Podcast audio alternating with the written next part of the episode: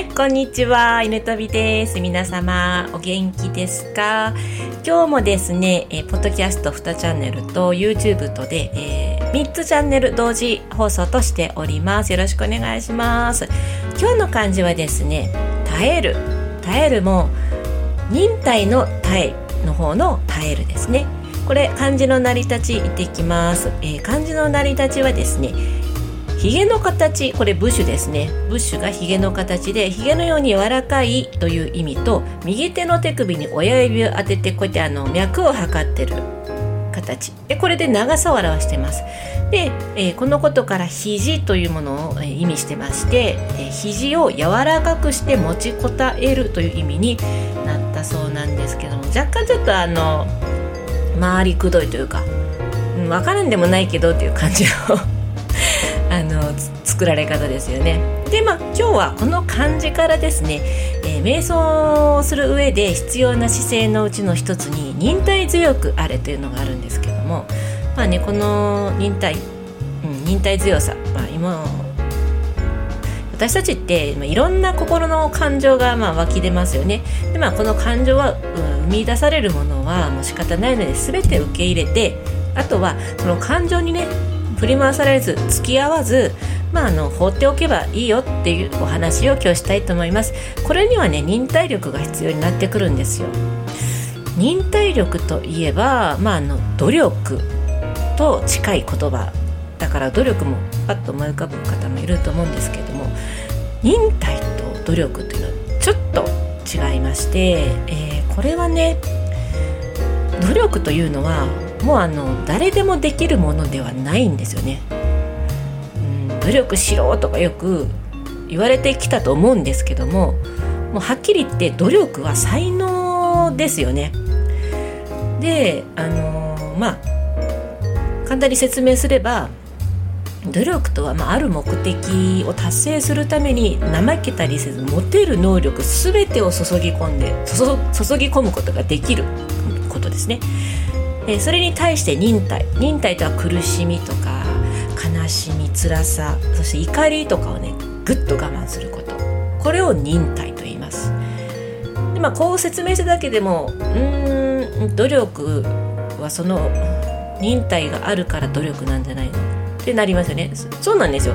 結局はあの努力というのは忍耐の先にあるんですよね。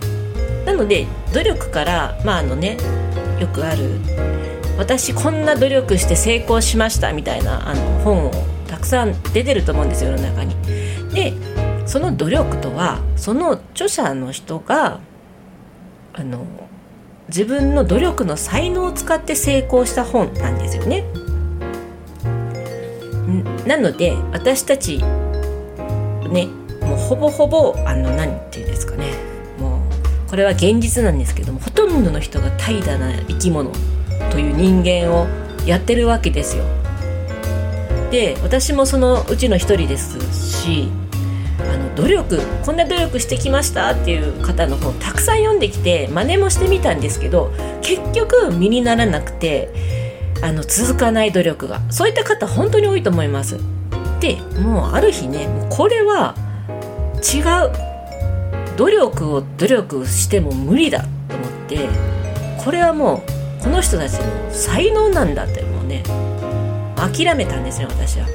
でじゃあそのこのように努力できる才能を持つ人間と才能がない人間がいると考えるこれはまあ現実と考えてじゃあ私たちは何をすればいいのか努力ができないのかということじゃなくてまずは忍耐強くなるというこの忍耐の知恵を学ぶことが必要なんですよね。でそこであの必要になってくるというか助けてくれるのが瞑想というわけなんですよ。もうちょっと詳しく話しますね。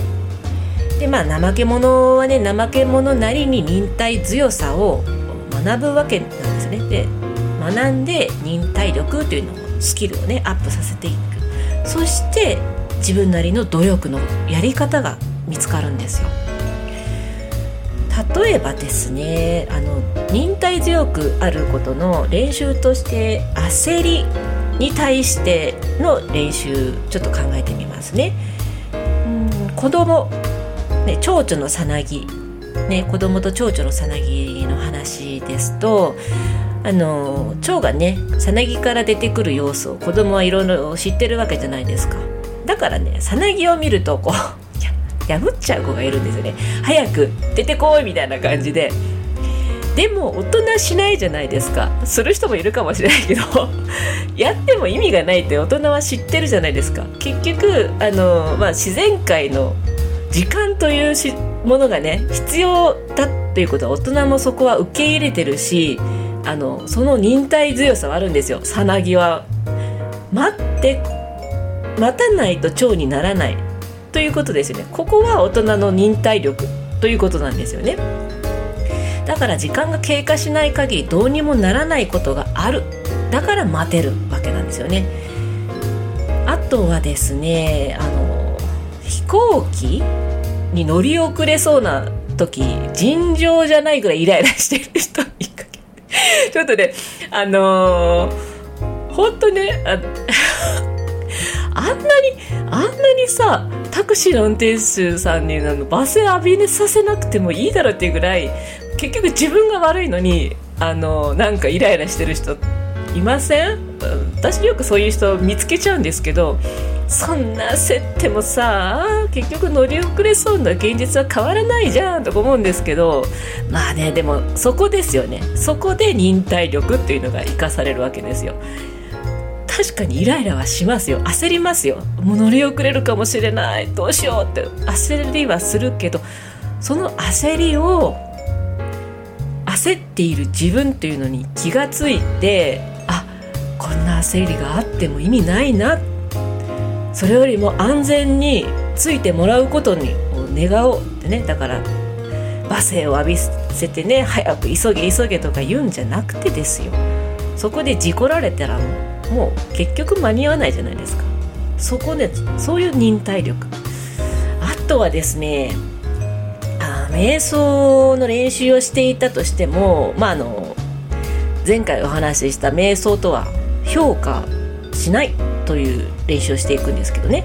その練習をしているともう結局はあらゆることに評価しているなって自分に気が付くわけでこんなにひたすらトレーニング続けていてももう効果が出ないよって焦ってくる人もいるんですよね。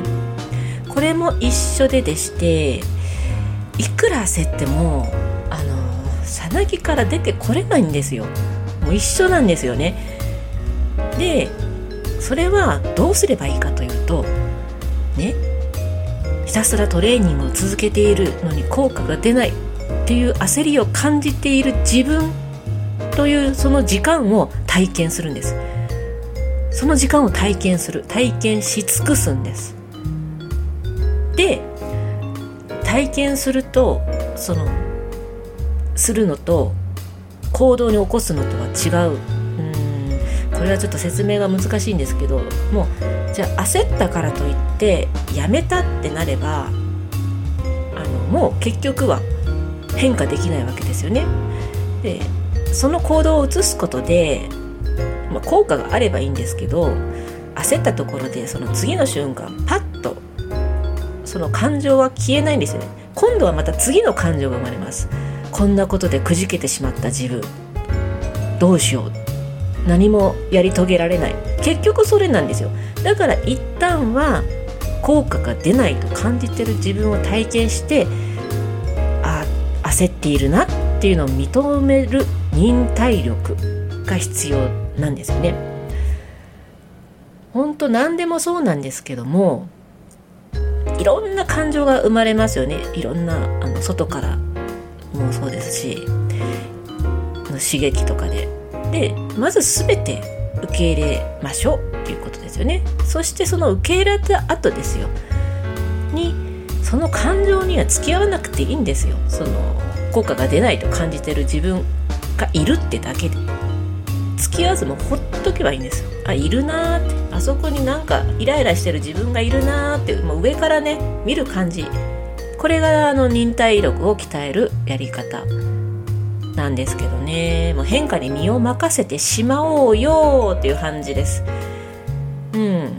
でもね人間っていうのは、うん、変化が大嫌いなんですよね。だからそのちょっと感情が揺らいで変化しそうになるとそこにパッてあの脳がね注目しちゃうんですよ。あなんかまずいなんか変化しそう今までとちょっと違うみたいな感じでちょっと注目しちゃうんですよね。もうこれをまたグッとあの自分の中心に戻す。まあそれはそれこれはこれみたいなんで受け流していく感じですね。まあイライラができたらイライラができたなーみたいな感じで見見過ごすみたいな。見送る。ああ言ってる言ってるイライラが言って。そんな感じでまあ前から後ろへやり過ごす前から後ろへ。まあ右から左でもいいんですけど そこはね、まあ、ご自由に。でその感情にとりあえずどんだけ突き動かされたとしてもあのね心が揺らいだとしてもその一つ一つね、丁寧にねその忍耐強さを自分のね持っていって、まあ、受け流す力を養っていこうよっていうお話でした。ちょっと難しかった？かな？うん。またちょっとねあのいろんな例を出してお話ししていけたらなと思いますので今日はこの辺で終わりたいと思います。今日の漢字は忍耐の耐でした。最後まで聞いていただきありがとうございます。犬旅でした。